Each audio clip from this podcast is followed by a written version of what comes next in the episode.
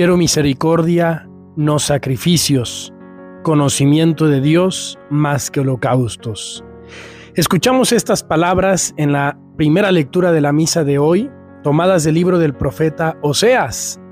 palabras que nos recuerdan eso que tantas veces la liturgia en este tiempo cuaresmal nos ha estado insistiendo,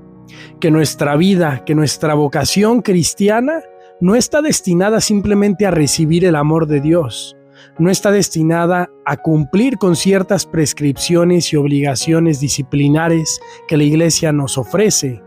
sino que está destinada a que nos ayude todo eso a convertir nuestro corazón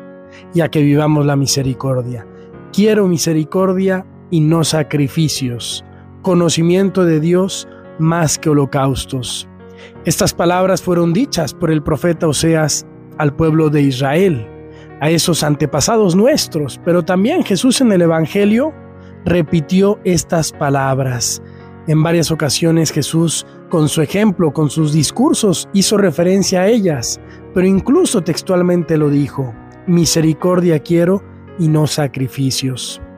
Estamos ya en esta segunda parte de la cuaresma, un tiempo ideal para preguntarnos cómo va nuestro corazón en este tiempo de ayuno, de abstinencia, de sacrificio, si realmente estamos haciendo el sacrificio por excelencia que Dios quiere, que Dios nos pide, que es el sacrificio de nuestro egoísmo, el ayuno del vivir para nosotros mismos, para vivir siempre de acuerdo a nuestros deseos, a nuestros caprichos muchas veces del momento,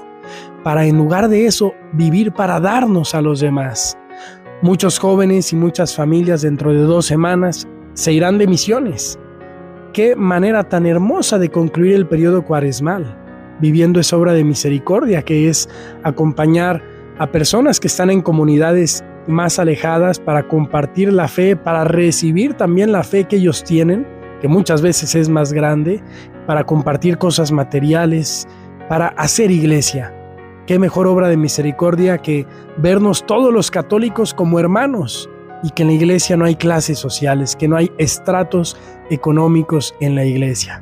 Queridos amigos, nos acercamos a este último periodo de la cuaresma, cada vez más cercanos a la Semana Santa. Pidamos a Dios la gracia de ser cristianos auténticos, de ser cristianos que rezan, sí, que ayunan y hacen abstinencia de carne los viernes como lo manda la iglesia, sí,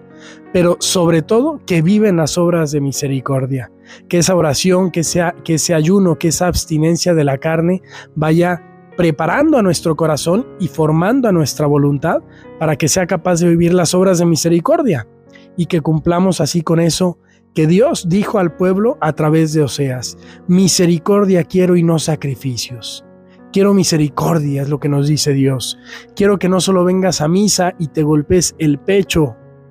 con humildad,